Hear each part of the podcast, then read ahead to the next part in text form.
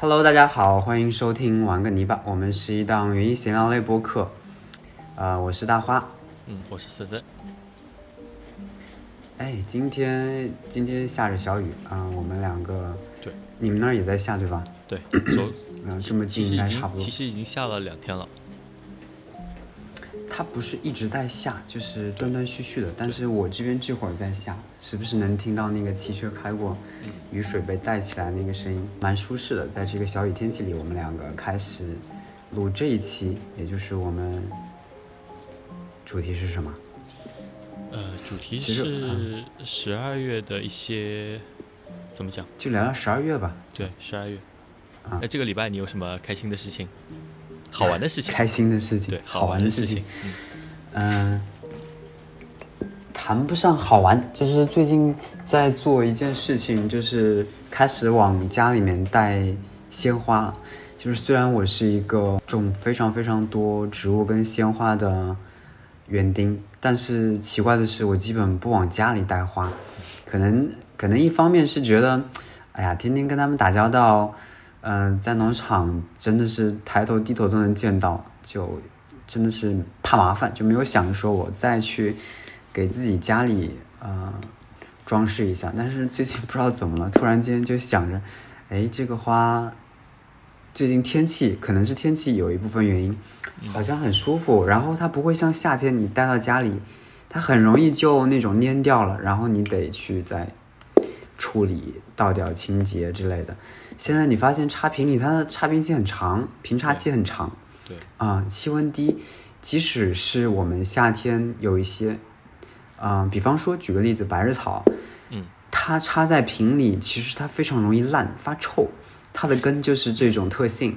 但是这个季节你发发现，你即使你不加保鲜剂，你只是普通的水，它竟然也能放好些天，真的很棒。对，而且现在菊花不是正在花期吗？对，对，而且真的就只有在这一段时间，因为其实用不了多久，我们这边虽然没有集体供暖，但是大家会陆陆续续的把暖气打开。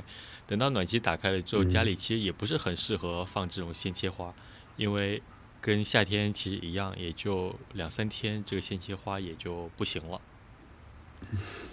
是你说的好像我们这里家家户户都有暖气一样。不不不，就呃就即使没有暖气，那至少再冷一会再冷一点的话，大家要会开空调嘛。嗯，哎，我我就是打个岔，没关系，反正这期是我剪。是是这样的，就是你发现，其实现在他鲜花博主他们买花才不管呢，就是一年四季都在买嘛。这样啊，他们，对啊，而且这个冬季其实冬天正是各种各路鲜切花上市的季节。虽然我们农场，因为我们种当季鲜切花没有什么东西产出，嗯但是你看云南的花毛茛已经大量上市了，基本上，对很夸张。我们现在还在催芽，他们都已经上市了。对，包括那个蜂鸟虞美人，十二月就已经上了，就就那个巨大花，你还记得去年我是什么时候买的？一月还是十二月买的？反正这个季节已经有了。我播了，但是我还没下地。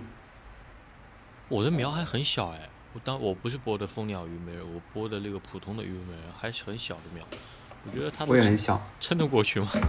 我今年第一次播，虞美人耐寒呀，怎么撑不过去？好吧，啊、霜打不死，嗯，很耐寒。好小，那个苗又小又弱，跟针尖一样。嗯，要说到，嗯，要说到这个，就是为来年春天准备的这些小草花或者切花之类的，我就想到，我这个礼拜其实我在淘宝上有刷到一些卖呃小花苗的。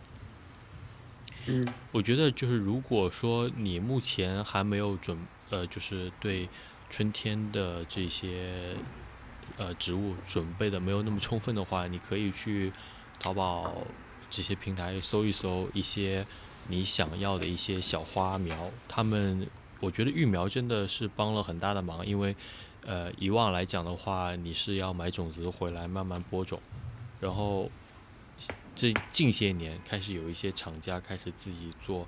呃，我觉得还是不错的品种，他们会把它育成小苗，然后其实就是学盘苗，也不贵，就相对于种子来讲的话也不贵。嗯然后你可以趁现在，因为它是它已经是苗了嘛，你回来之后就可以把它给种下去，然后就可以等到来年给你一个不错的效果。对，我觉得森森的你的建议很中肯，因为，嗯，比方说我是一个阳台党，我可能我只要种一个品种，我可能就一盆或者两盆就很不错了，对吧？一个盆里面我假如一加仑的，我可能一一棵苗我都能把它养到爆盆。对，那我我就算你一个一加仑里面我塞三颗那种雪盘苗，七十二的或者五十的，就一下就能起来。所以你你想三颗苗几个品种，真的没多少钱。对，而且我往往，呃，播种有一个问题，就是我现在特别我我现在特别烦卖种子的，他会多送你好多种子。幸福的烦恼。对，幸福的烦恼，真的幸福烦恼吗？就是这个种子，他送了我，我不播嘛，放在冰箱里，它可能放个，就是最多也就放个一年两年，然后但是其实很多那种细小的种子，它放不了多久，它放个一年之后，它就会呃慢慢的消耗掉，或者它的活性不是那么高。然后你如果不去播它，呃，你如果去播它的话呢，你一下子播出来太多，你也没地方种，你既浪费了这个学盘，也浪费了呃播种的泥炭土，然后到最后这个苗你还不会把它带大，就更可惜。所以，哎，就好难受啊！每次收到那些额外的种子，就比较纠结。以后分享出去啊，说不定我们以后有听众了，是吧？对，咱们对园艺小伙伴多了啊，然后把它分享出去，嗯，挺好的。回到刚才最开始那个话题，还没说完，就是最近把花带回来，我就觉得很开心。嗯它的开心点在于，我会忘了我把花带回来这件事情。一打开门，他在桌子正中间，就是咚的一下，就是站在你眼前的感觉，哎，好棒啊！就像我上次就觉得，谁送了我一束花？对，谁送了我一束花在我车里？我一打开车门，一束花躺在那里，就是那种感觉，就很好。对，嗯，它还是你会呢？给给人带来这嗯种突如其来的这种开心的。对，就尤其是你忙了一天，回到家的时候，我我我想我开始能够理解那些鲜花博主，就是买买各种 漂亮的鲜切花在家里装饰的那种感受了，就真的蛮治愈的。嗯，可能，但也可能也就这个季节吧，就冬天冷凉的时候弄一弄。嗯，我前两天你呢？最近有什么奶奶院子嗯。里发现了，呃，就是之前跟你讲过的那棵向日葵开花了，啊真的吗表现？还不错。对我觉得这么冷的天气它在开花，真的还挺开心的。因为，呃，就说到，因为前几天就不，呃因为这这两天才开始下雨嘛，呃，前几天不下雨的嗯时候，那个傍晚的夕阳，其实只要过了，我觉得过了中午两点钟之后，太阳没什么力气了，光线就会变得很柔和，然后那种柔和的光线打在向日葵上面，就觉得这个冬天，呃，算现在算是冬天了吧，对吧？我们都穿上毛衣了都，呃，就感觉那个暖意是在的，向日葵带来的这种暖意。嗯但是我我我现嗯在我现在家里面倒没什么呃特别的，就是对于这个礼拜来讲没什么特别的，依然就呃阳台上的菊花在开着，然后呃我种的一些蔬菜长得都不错。哎，我前几天在奶奶院子里面发现了一个，包括今天，其实我我也回去了嘛，我看到院子里面至今还有蜗牛和阔鱼，以及超大的阔鱼。我今天也发现了一只，但是他们是你你是在院子里发现的是吧？对，还是什么？我刚没听清啊，嗯，在在院子里发现的，就是在菜上土里吗？啊啊，真的吗？对，我是在那种嗯，就是学盘跟学盘叠的那个缝隙中间，比方说我抽学盘出来，我要干、干活，啊，然后它卡在那个中间，应该是已经在越冬了，我感觉。啊，我觉得我那边没有在越冬哎，我想说的就是让我让我比较惊讶的就是，我觉得最近已经蛮冷的了，但是他们依然表现的活力很十足的样子。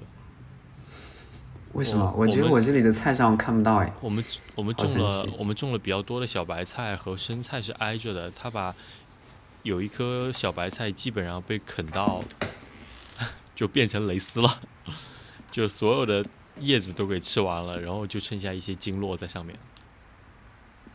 啊，那个还好。你说到阔鱼，我我就不得不说，不是还有蜗牛嘛？其实是一样的，比较小的蜗牛，它们会藏在我的播种盘的下面嗯，那个缝里边儿。对，它在你看不到的时候，比方说晚上它爬出来吃。对。然后有的时候那个你播出来的苗肉眼可见在减少，有的时候你打个叉又忘了，你找一时间也没找到，你就忘了，发现越来越少，全都。比方说现在有有有一对一对针叶了，两对针叶了，对，过两天就只剩下下面又没了的一根杆子了。对，我今天有一个品种硬生生是被吃光了，就是哪个品种？当然出的出的芽也不多，哎，我觉得本身也没多少。还是挺头疼的，因为嗯，其实本来冬天也就指望这些菜可以带来就是呃怎么讲不一样的这种感觉和体验的，结果这个阔鱼和蜗牛在拼命的啃，进就发现了好多，我我觉得我觉得这些蜗牛和阔鱼是跟我们小时候见到的不一样的，我不知道你有没有发现？我没太多概念，小时候没什么记忆点哎。我觉得小时候见到蜗牛就是那种呃可可以长到比较大的圆圆的那种蜗牛，嗯然后阔鱼的话就是那种灰色和白色相间的那种，呃，不是相间，就是它的腹足是白色，然后身上是灰色，灰就是偏烟灰色的那种。然后近几年我就觉得蜗牛好像品种也多了好多，有那种特别特别小的蜗牛，有很多。然后它你看它小，但是它其实威力挺大的，因为它是胜在数量比较多。然后阔鱼也是，阔鱼就呃有偏黄褐色，或者说黄褐色偏绿色，就是深绿色的那种，多了这种，都都很丑。他他没有没有没有看过那种像像呃就是宠物级别的那种什么完全纯黑色的蜗牛，或者说带一些彩色的。我觉得它如果好看也就算了，但是它主要建立在它又很丑，然后又不断的在破坏植物。恶心巴拉的鼻涕虫嘛，我们小时候就叫鼻涕虫。对，鼻涕虫它，啊，怎么讲呢？我觉得反正两者比小时候就起撒盐，就嘬盐，小时候就爱嘬盐。对两两者比起来，鼻涕虫更可怕一点，因为你不小心打开一片蔬菜，或者你手拨开一片蔬菜的叶子的时候，你会不小心碰到它。然后还好难洗掉，就要洗一会儿。对，那个粘液。对，我打算买一些什么四聚乙醛去清一清。四聚乙醛。对醛。对就是呃杀蜗牛的杀软软体这种昆虫的药嘛。啊。以但前但我不太都是一些什么奇奇怪怪的方法，对吧？什么啤酒，什么诱饵的方式去杀它。对，还有驱驱除的，说什么在它的周围铺什么，在哎那个好烦，铺铺铺什么？铺金属还是铺什么东西？哦，记不记得了？就是也是在园艺世界里面看到过，大家在探索各种各样的方法对，还有什去么去捉蜗牛。呃蛋壳碎蛋壳，就防止、啊！天哪，嗯，我想到一个画面，嗯，你说哎，碎你是想说碎蛋壳可以防止蜗牛越过去吗？对啊，他们会觉得戳是吗？对。但是我觉得应该还好，啊，因为他们他们的我想放图钉我不？想放 放蛋壳，戳死他。我觉得他们会越过去。我我我，你有没有看过那个叫什么？我记不得名字了，就是国外的一个什么小农场大梦想还是什么的。我回头查一下，然后我重新插入一下这个标题啊。嗯它就是反正什么小小的农场，大大的梦想还是什么的。嗯嗯嗯，对，啊，the the the smallest biggest farm 还是什么 the biggest small farm 什么的，什么鬼东西？你赶紧查一下。然后他们不是你看过吗？我有一个部分哇，他们在捉蜗牛，那个巨大的蜗牛就跟，嗯，就跟那个科幻片一样，我从来没见过那种场景，就草地跟树干上，从草地往上爬，爬满了蜗牛，跟入侵一样，然后他们就就生抓，就不停的慢慢的去捉，好辛苦，对。就，夜里面去逮它，而且都夜里面出说实话，，除了用这种呃，我刚刚说的这个四句以全，我也想不到特别好的或者说快速的解决的方案，因为你要你要知道这些菜在地里面，其实你一天没有成熟，然后他们就会吃一天。等你采摘的时候，它嗯，都已经被它啃的差不多了。反正有一颗还有各种小肉虫也是的，嗯，有一颗白菜就特别明显，真的是完全把菜的叶子给吃完了，就很厉害。我们这里也是啊，嗯就是那种肉是是应该是某种蛾吧的幼虫，我去年不是发过嘛，就晚上打灯在那儿捉，我的天，对，密密麻麻的，太恶心了。所以嗯，反正呃，我我们这个还叫什么？嗯，这个礼这个这个礼拜的呃有趣的事情讲完了，所以就可以顺着这个来讲，就是接下来十二月份我们可以提前做些什么事情。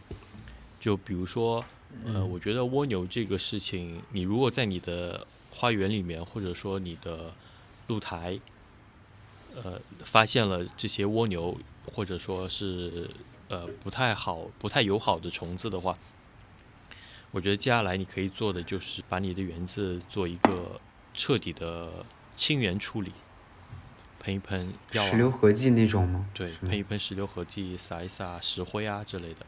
嗯，我没有细细研究过，但是嗯我我我知道每年冬天会有很多园丁都会做这个事情。对你，你冬天是没？有做过，我没有，从来没做过。我看，对，好多园丁都会说这个事情，石榴合剂清园什么的。嗯，其实是应该会有一些好处的。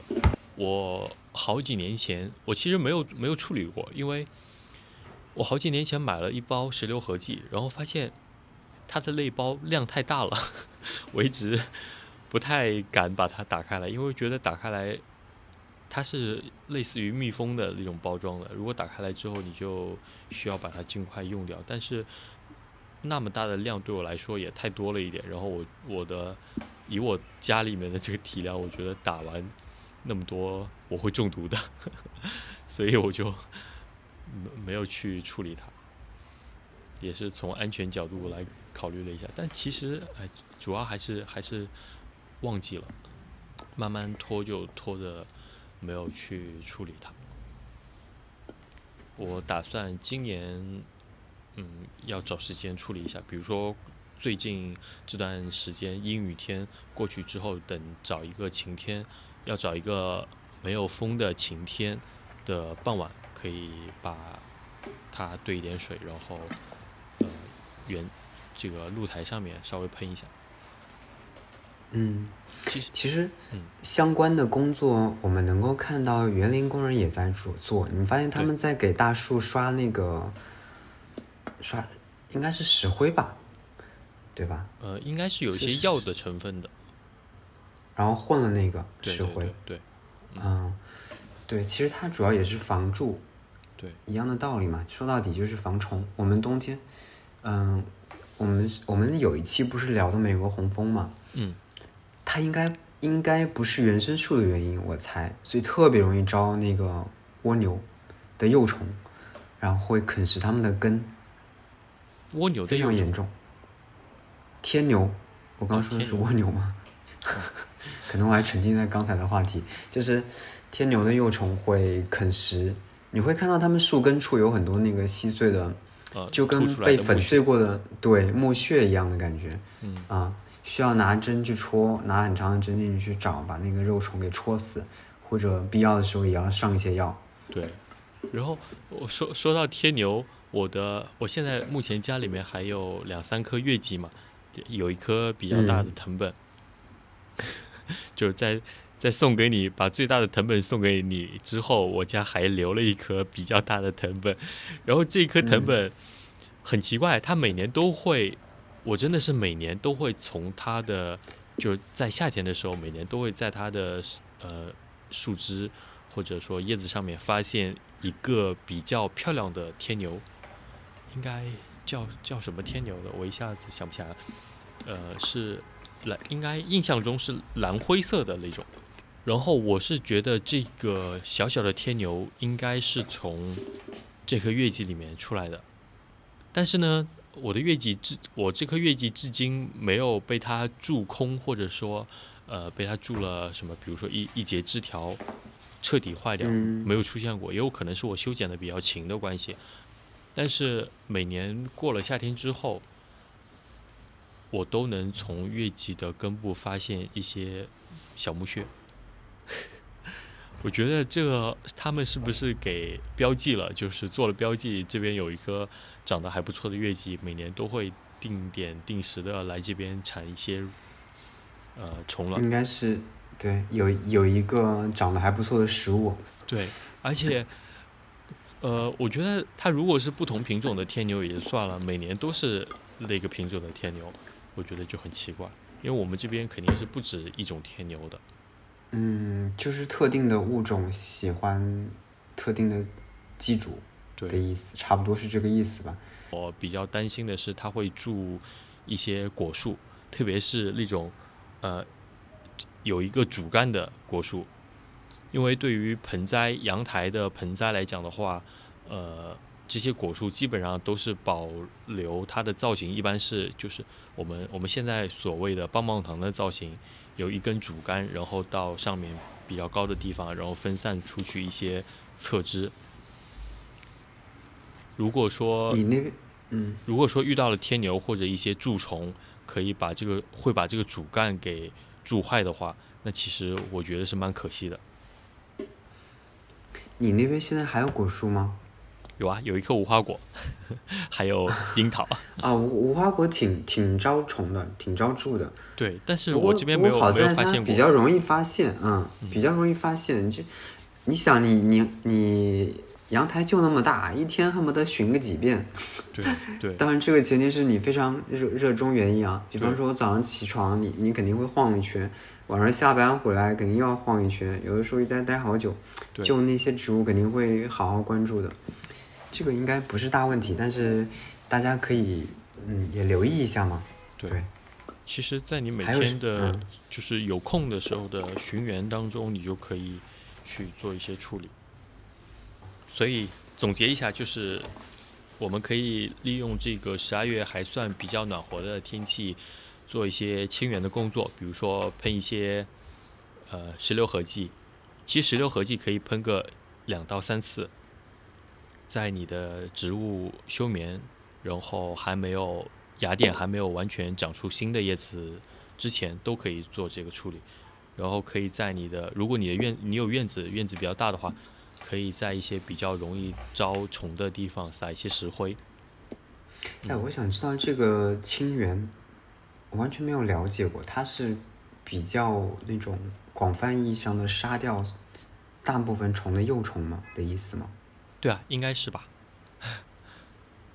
因为我我一开始了解到这个石榴合剂，就是因为，呃，有应该是当时月季群里面会讲到说，月季如果经常会得红蜘蛛的话，你可以去在冬天做一个呃喷石榴合剂的一个处理，那来年你的红蜘蛛会明显少很多。嗯，还好我的月季不多，我就要跟森森，嗯，唱一个双引号反调了。我我我不想做这个事情，因为每年都没有做。当然不是说，嗯，鼓励大家不做，就是我自己觉得，因为场地比较大，植物比较多，然后整体生态相对比较丰富。对，从树到灌木到小乔木的所有这个圈子，对，可能他们会有一个相对平衡的东西在。我没觉得有那么多虫。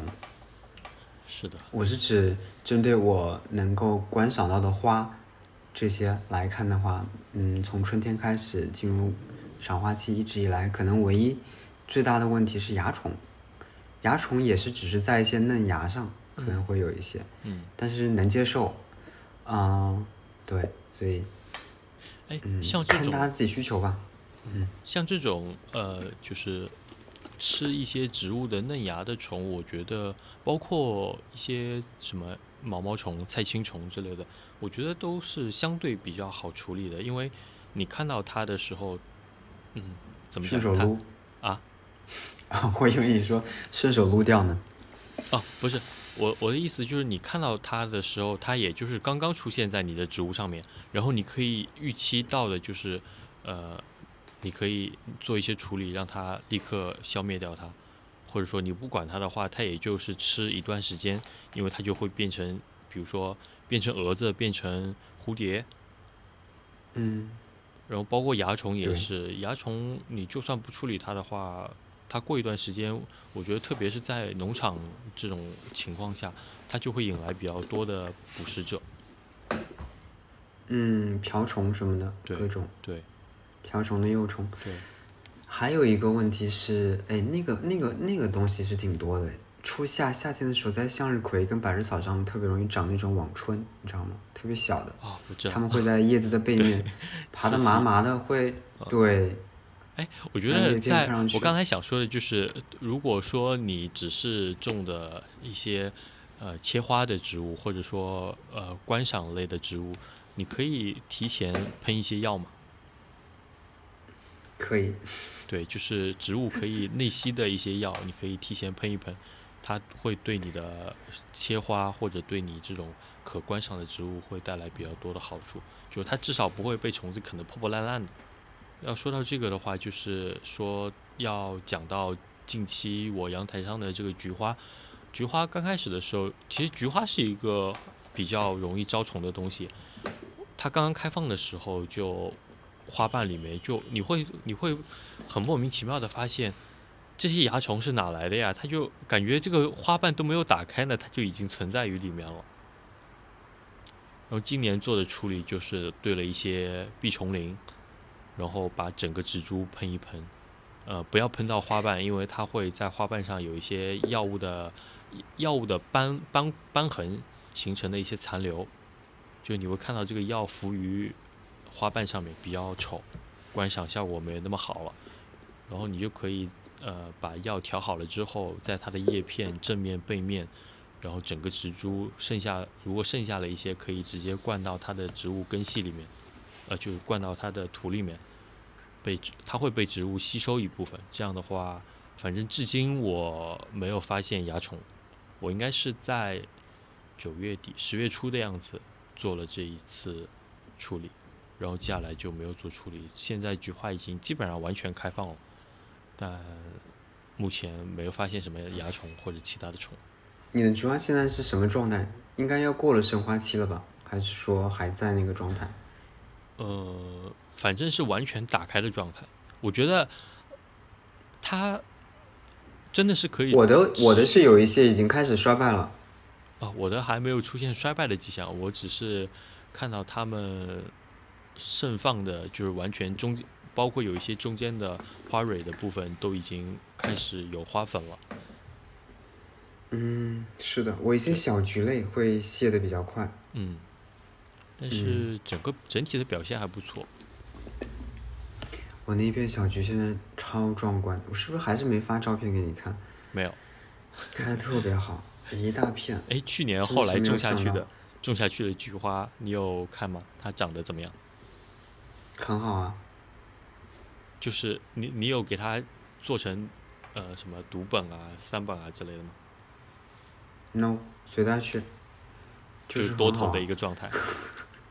对，你的意思是把所有那个下面的小包都去掉，让它对对，啊、对，是什么我我以前我以前我以前一直以为只有读本就是这个概念，就是嗯你一个枝头只留一一朵大花。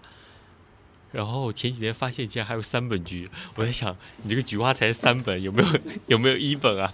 有没有二本、啊？七本。对呀、三本？所以我不觉得剪它就是七本、九本吗？有的一个头上面九朵，那不是九本菊吗？好吧。而且它也很大呀，我就不知道为什么，嗯，如果做独本纯粹是为了追求大吗？因为所有的养分都供在那个花头上，肯定是最大的，肯定会把它养成特别大，这是肯定的。但是我觉得现在它九个头的状态都都很大了，我觉得还要那么大干嘛？我觉得在这个品种培育的前提来讲的话，他们这种培育者一往往一般是呃，就是所谓的宣传照。或者说标准的样子应该是以它的读本来展现的，对不对？这样说有道理多了。对，如果如果说你把它养成多头或者群开的一个状态的话，呃，你我我是发现它它的表现形态可能会跟读本稍微有一些差异，就是没有读本表现的那么完美。但是如果你不在乎，如果你只是想开，就怎么讲？所谓的养个热热热闹闹，其实也无所谓。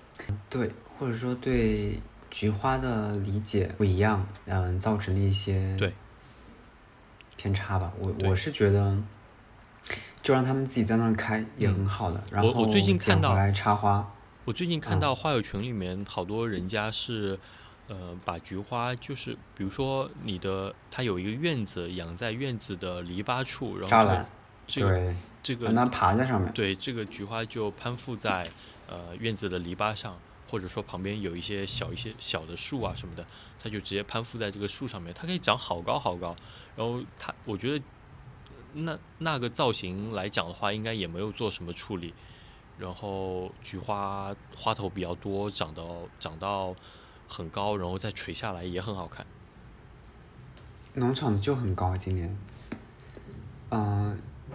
有有几棵有一米六了，一米六，好吧，对，这还行。一米五、一米六，就是那个嗯纽扣菊，特别小的那个，稍微大点的那个非常细瓣的，也有长得很高的。嗯，我是打了支撑的嘛，就是有支撑网，嗯，我就一条拉到头，就跟这种牵花一样，防止它们倒伏，但是还是倒了一些。对，它如它的花瓣太多了嘛，如果下了雨之后还是会倒。还有花头比较重，嗯，就是你刚我们说的九本菊，你想那个头得多重？它一根筋上来有九个头，对，我我又没处理，哎，但是哎呀，真好看！我觉得今年真的是对菊花的认知，以前以前当然也觉得美，但是没有种。对，我觉得这个季节有一些菊花在在花园里在在盛放，在秋天这个时节，很棒，非常好。我我今年的一个全新的理解就是，呃。特别是对于这种盆栽来讲的话，一个菊花做到独本或者做到三本，就是就是怎么讲，一个枝条上留下三朵花，三个花苞，然后精心的培养这三个花苞长出来的，算是比较大的花，然后给你带来一个盆栽的比较震撼的一个效果。呃，如果说你选你正好你选的这个品种也是一个本来就可以长到比较大的菊花的话，那它在这个冬天里面给你带来的真的不是惊艳这么简单的事情，我觉得真的是一个比较震撼的效果，特别是对于你刚才讲的，就是这个季节你可以在家里面做一些鲜切花，当然不仅仅是这个季节了，其实任何季节你都可以在家里面呃做一个鲜切花。嗯，就在我身后。对，菊花为主，你看挂下来那个 最大的就是，好吧，是那个细碎花瓣的是吧？对，嗯，对，细碎花瓣非常有张力，对，特别美。它甚至给你，我觉得给我带来的感觉就是，呃，可以媲美芍药或者春天的这种牡丹啊之类的。而且中国人对菊。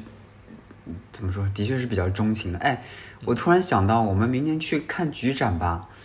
可以。我我有一年，我有一年，对我们这个地方有个叫湖熟的地方，每年都会做菊展，但是我不知道为什么那么多年，我以前经常经过，我都没有进去看。那我不知道我内心在在在在抵触着什么，还是说我我会选择性的无视？我我在想，如果我那个时候进去看一看，或许会。让自己重新重新怎么说爱上他们，然后哎开始尝试去种一些。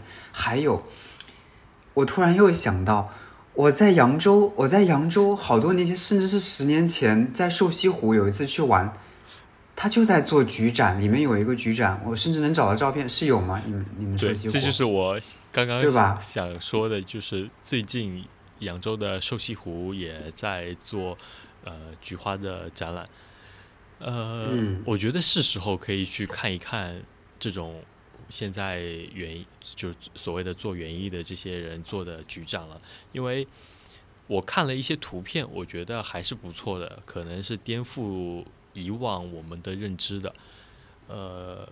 往年留下的可能是一些客观的这种陈旧的印象，给我的感觉就是菊花展览无非是用一堆小小的菊花，然后做各种造型，做成它是很大的菊花，其实是应该是你说的那种独本菊，就是我那个时候看的那种，哦，是吧？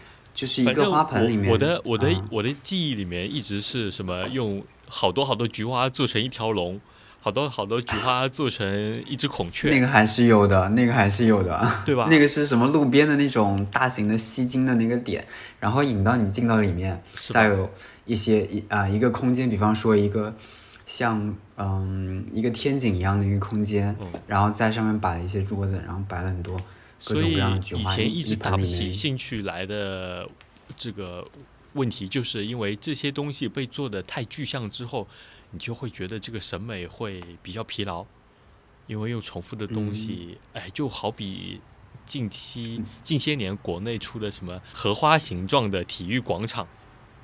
嗯你有看过吧？就什么福禄寿三个 三个雕像一样的酒店，就是这样的东西。如果做的太具象，就会让人望而却步。然后，但是今年我发现，呃，瘦西湖的这个宣传照发出来，觉得呃还的确挺不错的，因为他们基本上大部分展出的都是一些独本局。你有去看吗？没有，你要不要来一起去？现在还有吗？现在没了吧？有啊有啊，这几年都有。应该到尾声了。啊，我可以我可以先去看一下。对你去看一下吧，就嗯这么近，我可以先关注一下我们这里的。我们不是我刚跟你说也很近吗？对，也可以去看一下，他现在还在不其实在做？对于整个国内来讲的话，应该到这个季节，你身边的一些公园，或者说有有有名声一点的园子啊之类的，呃，景区，嗯，应该都会做一些菊花的展出。因为其实是一个比较比较简单，而且比较容易招揽游客的这么一个事情。不过嗯近几天在下雨，等这个小小就这段时间的小雨下完，应该可以选一个时间去逛一逛。嗯，可以趁这几天在下雨的这个时间，我们都可以了解一下身边有哪些地方会有一些展览，可以去看一看。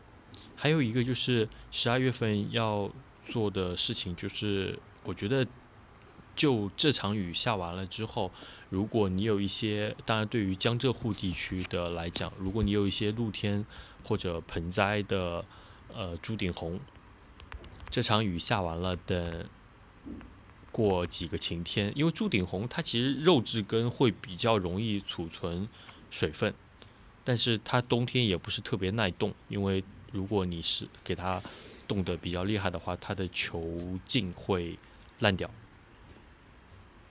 呃，这一次雨下完了，然后再等一些，再给它几天的日晒，或者给它一周到两周的日晒，这时候你就可以把它收到淋不到雨的地方来了，或者或者说是给它做一些防雨防冻的准备。这样的话，你的朱顶红会在春天，呃，还依然绽放，不然的话，它就会变成一坨水。嗯，我回头也要把它给挪一挪了。嗯，还有一些什么要注意的吗？还有就是我们十一月应该也说过，继续收集落叶嘛，腐叶土，制作腐叶土，对这个环节。我上次不是刚跟你讲扫落叶嘛，把它吹完，现在又盖满了。对，其实掉的非常快，对，还没掉完，嗯。就很有趣的，就是你你现在能够很明确的感受到，他们哪一波想 先越冬，然后再下一波，就一波一波的来的感觉。现在乌桕基本上已经落光了，你看到有一些榉树还在坚挺着，嗯。然后，呃，无患子他们也挂挂枝挂的呃挂叶挂了很久，基本上也是到最后一步。啊，还有那个呃狼鱼，狼鱼我发现他们也是落叶落的很晚，嗯嗯，差不多这些落完了以后，就真的啊，我们的落叶树基本上已经跟今年说再见了，要明年再见了。对，你其实可以嗯发现冬天就真的来了。秋天，呃，如果说在目前的这个状态回看秋天的话，你会觉得它其实过得还挺快的，因为树叶变色之后也就隔了两三个礼拜，对，然后经历一场大雨，或者说一段时间的连绵的细雨，这个树叶就慢嗯慢的落尽了。啊，刚漏说了一个，嗯，怎么能忘掉枫叶呢？枫叶正当时呢，呃，枫对吧对 枫叶要要枫叶要到十二月，能看到十二月初，对，这样，对，对，太厉害了，枫叶。但是但是要基于是秋天新长出来的叶子会可以看得比较久。如果说你是之前春天延续下来的这波叶子的话，其实经历了夏天会有一些焦边。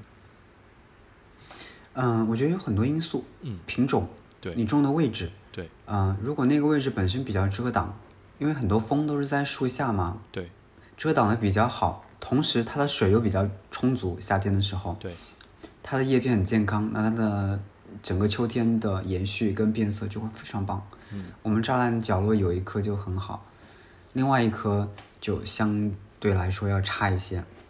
对啊，我是我是观察得出来的，包括嗯、你看到一些植物园里面，其实它们种在大的落叶树下的风都很好表现。嗯，还是还是要给它一定的遮阴，不能暴晒，暴晒我的我们夏天热我的那棵枫树到现在表现还不错，有一个原因在于它是呃怎么讲，春天可以看新叶，然后如果你在夏天过后不做处理的话，它的叶子也还能凑合看一看。然后如果你在夏天过后给它做了一些摘老叶子的处理，它嗯秋天这一波叶子也会表现得非常的惊艳，因为它是，呃，我我的那棵是珊瑚阁，还是一个比较老的品种了。嗯，我知道，很喜欢那个。对，早些年也入了一颗，后来死掉了。它的它的叶子在这段时间会变成，因为它原本的叶子就是夏天的常绿的叶子是，呃偏绿色的，偏绿色和黄色的这么一个状态，然后这段时间会变成橙色、红色、绿色都会有的一个状态。这么丰富吗？对啊，跟我的那颗珊瑚阁不太一样啊。珊瑚阁最大的优最大的特色应该是它的枝干，冬天是红色的，对吧？？对，然后它的叶片，我我的叶片是黄色的，就是那种橙黄色，统一的橙黄色，没有红，啊，可能今年的可能有个体差异。今年的这个太阳会比较好，然后呃早晚温差比较大的这个时间也延续的比较时间比较长，反正今年我觉得表现是不错的。然后再过一段时间，等它叶子完全落光之后，就可以看到它鲜偏鲜红色或者说是亮红色的一个枝干，它就嗯会在冬天的时候表现出来。然后如果说再下一点小雪，那个雪就落在亮红色的枝条上，嗯，真的是感觉非常的美好，是有一种很很日式的感觉。就对于农场来讲，有什么要在十二月份要处理的啊，那就不读了是吗？就我本来想一下读过的，啊就很简单，简单几个字这样。啊？都可以。比方说你你看，嗯、正常院子大一些，或者说像我们肯定会有花房嘛，嗯。花房的玻璃，冬天的时候，我们今天把那个遮阳网拉掉了，嗯。就是让更多的光线可以进来，因为有一些小苗，有一些嗯、不耐寒的植物要放进去了，还有一些球根已经发芽了，但是它不耐，它不能动，冬天，尤其是不能在动的同时淋雨，那样的话它们会很容易烂球，所以要把它们放到花房里，然后它们要生长需要光线，如果现在遮阳网不拉的话，会徒长得很快。所以现在这个天气，即使全阳的环境下，遮阳网也不会很热了。我们一般到了秋天这个时间段，就会把遮阳网拉掉，一下就感觉就就好像换了一个空间一样。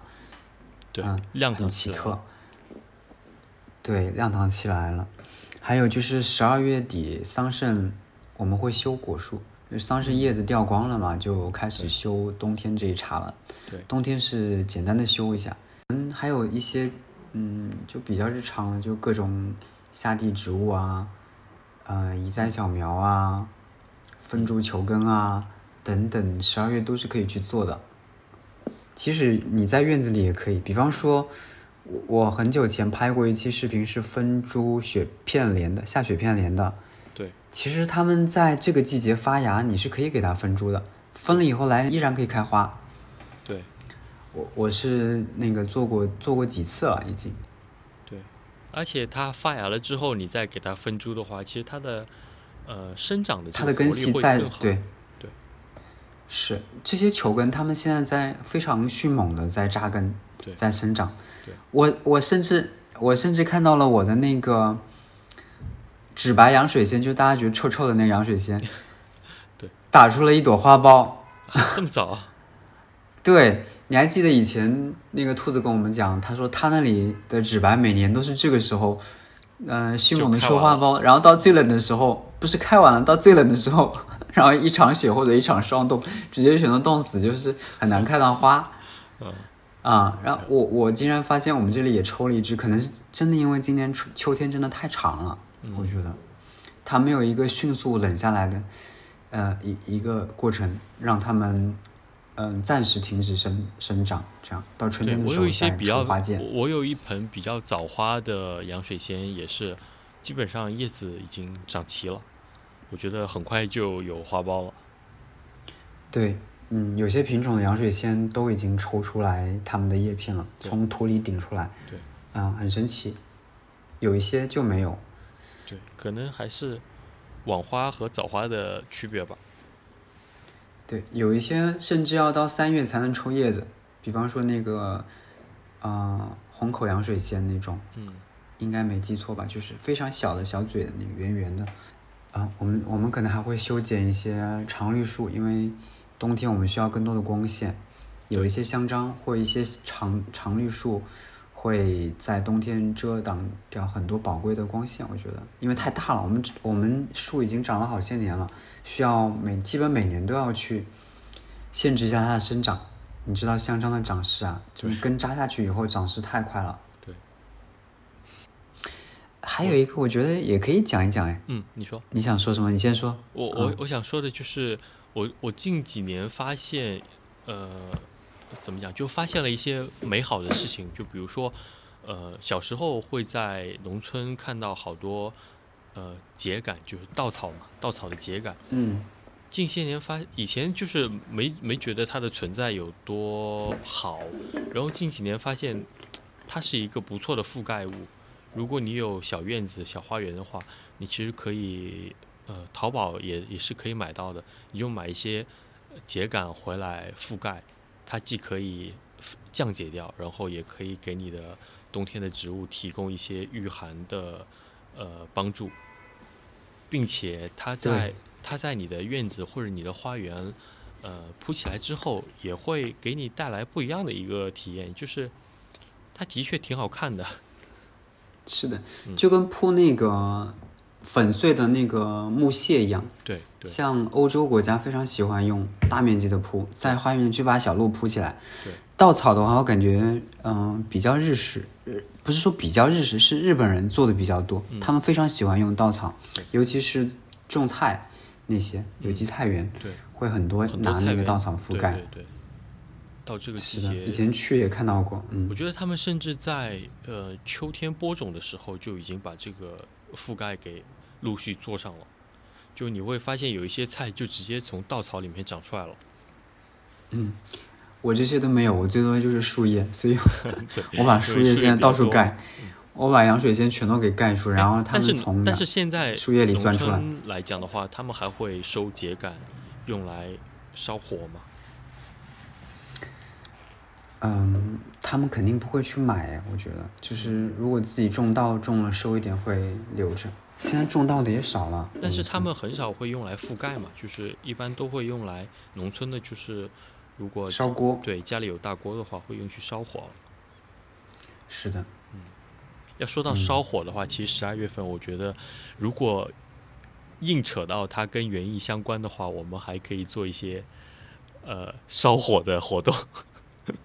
啊，什么烧火的活动？就是，呃，刚才讲到，就在在我们对，在我们聊这个节目之前，我们闲先是闲聊了一下，就是这个季节，说实话，你该做的如果做完了之后，你真的需要做的就是，呃，静下心来，在你的对，在你的花园里面躺平一下，然后你这个时候就可以在你的身边。点起一把篝火，如果你有这么一个小花园，哪怕是一个小院子的话，其实，呃，点一个篝火是一个非常简单的事情。是的，对，我记得，我记得你那边就是非常简单的，就是拿了一个大铁锅嘛。啊，那个可是我买的，是吧？很贵的，你要篝火盆啊，是吧？对的，它它它实际是一个篝火盆，但是。如果说看上去像一口锅，对，如果说你的条件呃比较小的话，你我觉得你就可以拿一个铁锅，或者说拿就是一个废弃的铁锅，或者说没有没有用的铁桶，你就可以放一些木柴在里面，特别是在这种阴雨过后的，呃，当然没有雨最好了。在这个时间段点一把篝火。我要插断一下，你说，我想问一下，城里面，你城里面院子能随便点火吗？如果你在城里面有一个自己的院子，应该是在院子里面应该是没事吧？为什么可以允许在院子里面做烧烤，不允许点火呢？有道理。对吧？大家研究一下，我们只是这么一说。对，但是还是要提醒一下大家，就毕竟我们是一档节目，要还是要提醒一下大家要注意这种用火的安全。我们是闲聊。嗯，对，因为我觉得现在家里面基本上都会备一个灭火器，或者其实你们小区里面也很容易找到灭火器。呃，所以提醒一下大家，在你如果想在院子里或者你的花园里面点火的之前。你先看一看你的灭火器有没有过期，因为很很很怕出现这种，万一需要用到的时候，发现灭火器已经没有用。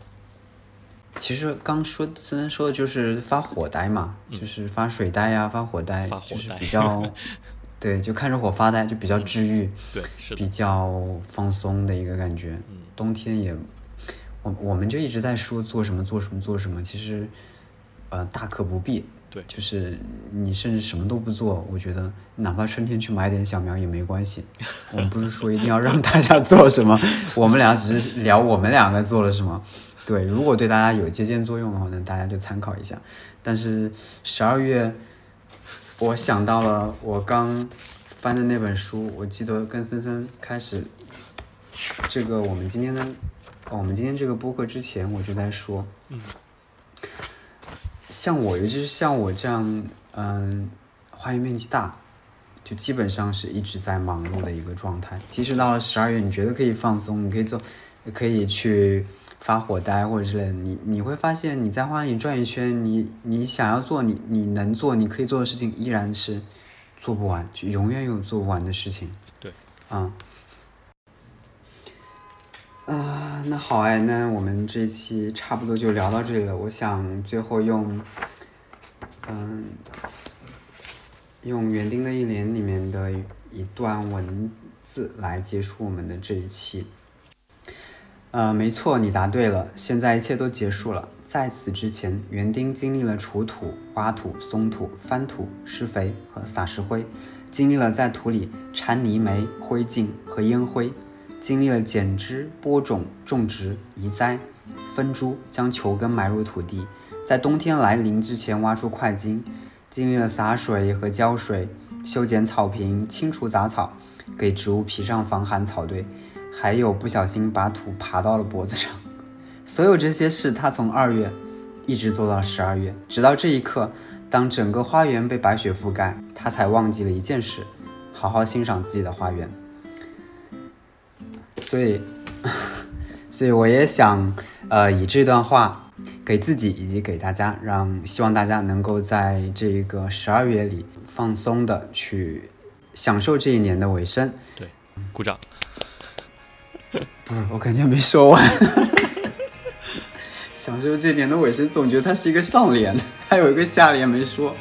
享受这一年的尾声，嗯，好好迎接，准备跨年。我跟你讲，一月二十二号过年了，小伙伴们，跨完年咱们直接过年啊！对，今年是过年实在太早了一些。好，那我们本期就录到这里吧，感谢大家的收听。如果听众朋友有什么建议或者意见的话，也可以私信我们或者给我们一些评论。如果你听这期节目觉得比较有意思的话，也可以把我们的节目分享给你身边呃的好朋友们，特别是和你一样有园艺爱好的小朋友们。呃，那谢谢大家的收听，拜拜，拜拜。